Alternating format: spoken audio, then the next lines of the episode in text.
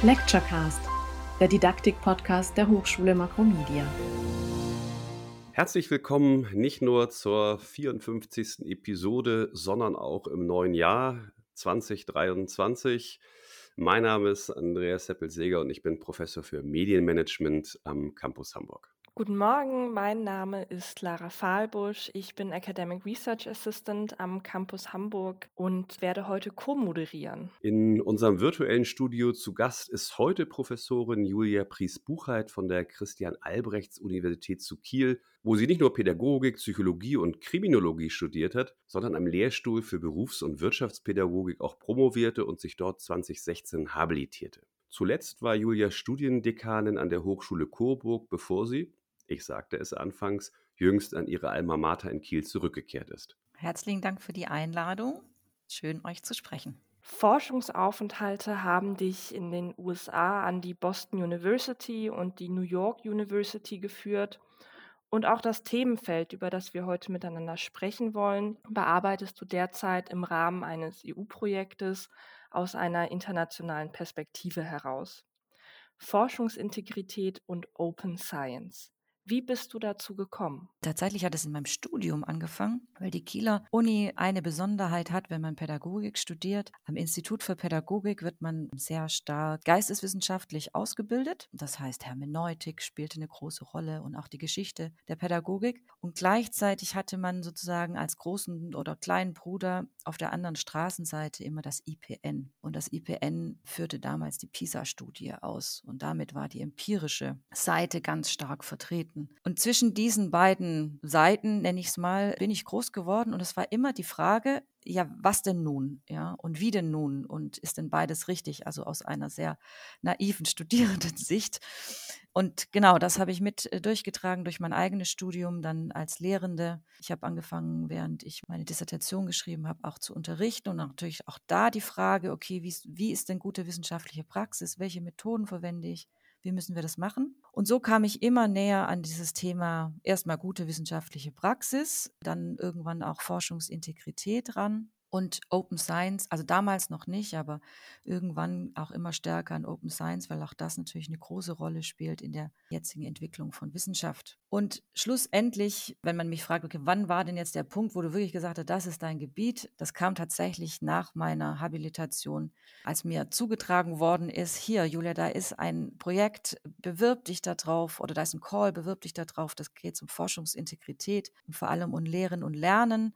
Also wie kann man denn gute Wissenschaft wissenschaftliche Praxis lehren und lernen.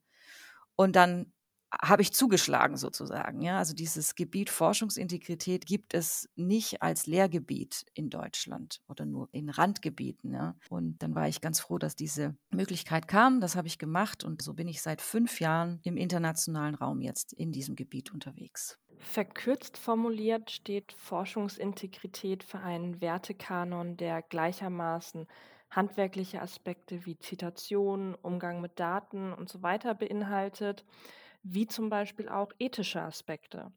Wie hängt das für dich mit Open Science zusammen, also dem Anspruch, alle Phasen und Artefakte eines Forschungsprozesses frei, üblicherweise online, für alle zugänglich zu machen? Ja, das ist eine sehr spannende Frage. Also Open Science hat als Grundidee tatsächlich die ähm, Überlegung, dass man so viel wie möglich sofort anderen zugänglich macht, ja, also anderen Wissenschaftlerinnen, aber auch der Gesellschaft. Das heißt aber nicht, dass alles sofort rausgehen soll, ja, sondern dass man abwägen soll, okay, was ist tatsächlich eine Erkenntnis, die ich jetzt jedem zur Verfügung stellen kann und welche Erkenntnisse brauchen immer noch Schutz oder sollten auch nur für eine bestimmte Gruppe zur Verfügung stehen. Ja, also es gibt viele Daten, die sollte man nicht rausgeben. Ja, wie zum Beispiel Daten, wo man Rückschlüsse führen kann auf einzelne Personen und es sind sensible Daten dabei. Ja, also Datenschutz spielt natürlich eine große Rolle hier. Und das zeigt es schon, warum das sozusagen mit Forschungsethik und auch mit Forschungsintegrität zusammenhängt. Ich sage immer, im Prinzip ist es so, dass die Prinzipien, die der Forschungsintegrität zugrunde liegen, ja, sowas wie Rechenschaftspflicht, Ehrlichkeit, Nachvollziehbarkeit und so weiter, die spielen genauso bei der Open Science Bewegung eine Rolle. Bei Open Science geht es da tatsächlich sehr viel stärker darum, die Gesellschaft zu fördern, indem man die Erkenntnisse ihr zur Verfügung stellt. Das hat jetzt ist Forschungsintegrität an sich nicht so drin, aber die Kombination von beiden erklärt sich, wenn man in den Feldern unterwegs ist, von ganz von alleine. In einem anderen englischsprachigen Podcast hast du vor einigen Monaten im Gespräch mit Dick Doyle ausgeführt, dass sich dein Engagement in Sachen Forschungsintegrität nicht auf die Elaboration eines Code of Conduct für die Forschung beschränkt, sondern dass es dir bzw. euch insbesondere auch darum geht, bei Lernenden ein diesbezügliches Verständnis, also eben auch eine forschende Haltung anzubahnen. Als eine zentrale Herausforderung beschreibst du dabei, dass Studierende sich selbst häufig gar nicht als Forscherinnen und Forscher verstehen, also mit den Schwierigkeiten haben, einen persönlichen Bezug zum Thema herzustellen. Wie sehen hier für dich mögliche Lösungswege aus? Ja, genau. Also Studien zeigen das ganz deutlich, ja, dass Studierende in Deutschland, aber auch in anderen Ländern Europas keine forschende Haltung einnehmen. Ich sage es mal so. Das kann man ausdrücken mit dem, sie wollen keine Forscher und keine Forscherin werden, aber es ist sogar noch eine Stufe drunter. Also so eine forschende Haltung auf die Welt bedeutet, interessiert darin zu sein, Neues zu entdecken und sich auch aktiv dafür einzusetzen, etwas Neues zu entdecken und das, was entdeckt worden ist, weiterzutragen. Die Studie, die wir durchgeführt haben, hat gezeigt, dass die Studierenden hauptsächlich darin interessiert sind, das ist keine Überraschung, genau das abzuleisten, was von ihnen äh, verlangt wird, ja, ähm, damit sie sozusagen diesen Abschluss bekommen und dann ein neues Leben außerhalb der Universität beginnen, in dem der Beruf dann eine Rolle spielt. Also sie, sie machen diese Verbindung nicht auf. Und was wir gemacht haben, ist, wir haben geschaut, okay, an welchem Punkt können wir die Studierenden denn abholen in Bezug auf Forschung? Also was interessiert die? Und haben halt festgestellt, dass die Programme, die bisher diskutiert werden, für viele Studierendengruppen nicht interessant waren. Also die konnten nicht andocken. Die wussten nicht, warum sie das machen sollten. Ja? Und deswegen haben wir das umgedreht und wir haben so eine, wir nennen das eine Bürgerperspektive eingebracht. Das heißt, es geht in, in dem Programm von dem Projekt darum zu sagen, okay, Warum ist es denn wichtig, dass wir verlässliche wissenschaftliche Erkenntnisse in der Gesellschaft haben? Warum ist es wichtig, dass wir als Bürger verlässliche Erkenntnisse von der Wissenschaft bekommen? Was ist da jetzt das andere? Die identifizieren sich nicht als ich als Forscher, sondern ich als Bürger und Bürgerin. Ja? Und mit diesem Kniff tatsächlich am Anfang haben wir das hinbekommen, dass wir die Aufmerksamkeit bekommen konnten und dann die Studierenden langsam in dieses Thema verlässliche Forschung, ethische Forschung einführen konnten und dann zwei Wege aufmachen. Ja, also ähm, bestimmte Gruppen bleiben bei der Bürgerperspektive und andere Gruppen wechseln dann in die Forscherperspektive. Und zwar sind das die, die tatsächlich auch dann Forscher und Forscherinnen werden wollen. Uns hat nicht zuletzt die Corona-Pandemie gezeigt, in der plötzlich Wissenschaftlerinnen und Wissenschaftler zu Erklärern von nationaler Reichweite wurden, dass Forschungsintegrität eine gesellschaftliche Dimension hat, die über den akademischen Elfenbeinturm hinausreicht. Es geht um Vertrauen, um Vertrauen in einzelne Personen, um Vertrauen in Forschungsinstitutionen und vor allem um Vertrauen in die Wissenschaft insgesamt muss die Auseinandersetzung mit Forschung, was Forschung ist und wie Mann und Frau es richtig machen, also nicht schon viel früher als in der Hochschule beginnen und vor allem aber in die Breite angegangen werden? Also ich glaube, dass es um diese Haltung zueinander geht, und zwar beidseitig, also die Haltung der Gesellschaft gegenüber der Wissenschaft und andersrum auch die Haltung der Wissenschaftlerin gegenüber der Gesellschaft. Ich plädiere da tatsächlich ganz stark für fast ein durchgängiges Programm, also nicht, dass da jetzt extra Seminare gemacht werden sollen, sondern dass das in den einzelnen Fachdisziplinen reflektiert wird. Also für, für wen und für was machen wir die Forschung, ja, und auf welche Art und Weise machen wir das. Das hat ganz viel mit Professionalisierung zu tun, also auf der Wissenschaftsseite. Also was gehört denn zu diesem Berufsethos dazu und wie wollen wir uns auch zukünftig definieren? Wer sind wir? Und wer wollen wir zukünftig sein.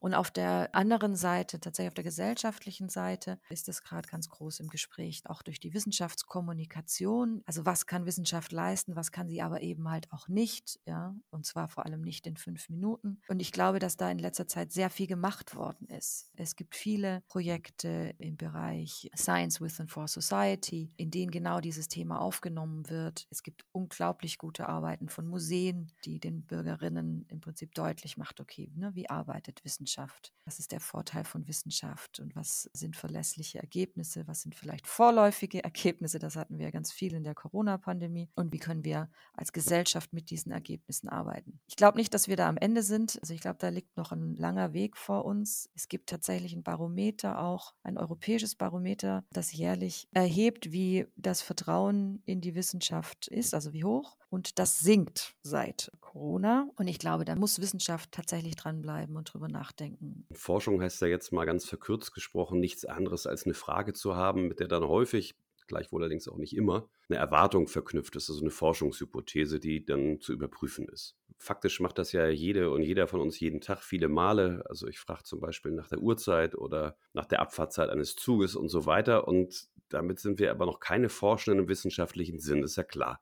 Denn an Forschung wird der Anspruch herangetragen, ein systematischer Prozess zu sein, der reliable und valide Daten hervorbringt. Und spätestens hier scheiden sich bisweilen ja die Forschungsgeister. Du hast es am Anfang mit den beiden Straßenseiten, finde ich, sehr schön ins Bild gefasst. Wenn nämlich zwischen quantitativen und qualitativen Erhebungsmethoden differenziert wird oder überhaupt zwischen einem empirischen und einem nicht empirischen Vorgehen. Deswegen muss da jetzt zwangsläufig die Frage kommen, was ist für dich gute Forschung? Genau, also wie gesagt, ich bin auf beiden Seiten groß geworden. Ich kann beiden Seiten auch sehr viel abgewinnen. Ich glaube, sie leisten ihren Beitrag für Wissenschaft. Und es gibt auf beiden Seiten gute und schlechte Forschung. Es gibt eine ganz äh, klare Unterscheidung zwischen guter und schlechter Forschung. Und schlecht bedeutet wirklich, als Forscher betrügt man, ja, indem man absichtlich einfach was einbaut, wo man weiß, das stimmt nicht.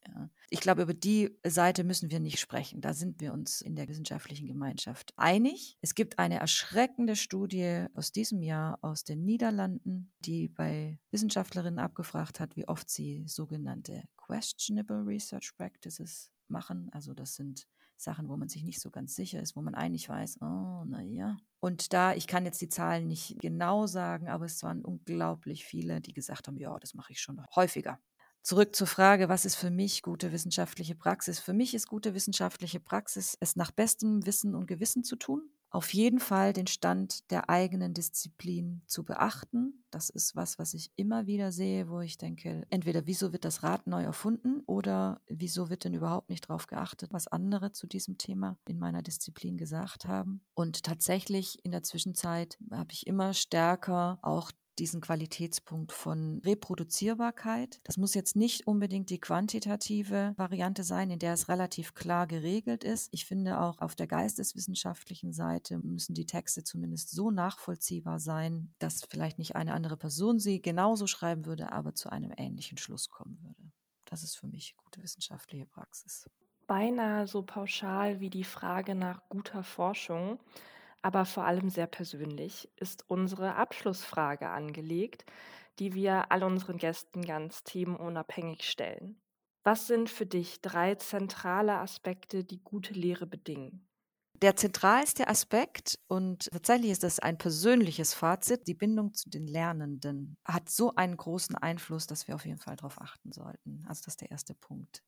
Und das geht sehr schwer mit 400 Leuten in einem Hörsaal. Das zweite ist, dass auch bei der Lehre sozusagen gibt es einen, einen Status quo an Erkenntnissen, wie gute Lehre aussieht und den sollten wir beachten, alle gemeinsam. Und als drittes, denke ich, muss es den Lehrenden vor allem Spaß machen. Das ist, glaube ich, ein ganz großer Faktor, wie die Lehrperson vorne als Vorbild steht. Ich glaube, die emotionale Seite wird übernommen. Und wenn den Lehrenden das nicht mehr Spaß macht, dann wird das meistens übertragen auf den Inhalt. Und der Lernerfolg wird damit ganz stark gemindert.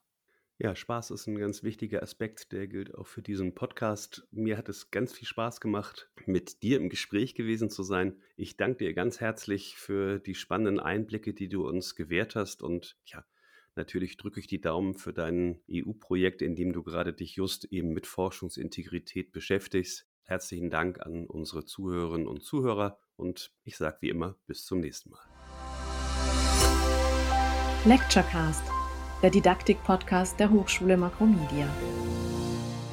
Ich hoffe, dass das irgendwie was für euren Podcast bringt. Der Sinn, also so verstehe ich zumindest den Sinn dieses Podcasts, besteht ja nicht darin, ein Rezept zu bekommen, sondern Anregungen über Sachen nachzudenken. Und deswegen machen wir das eigentlich. Und zumindest für mich war das wieder unbedingt der Fall.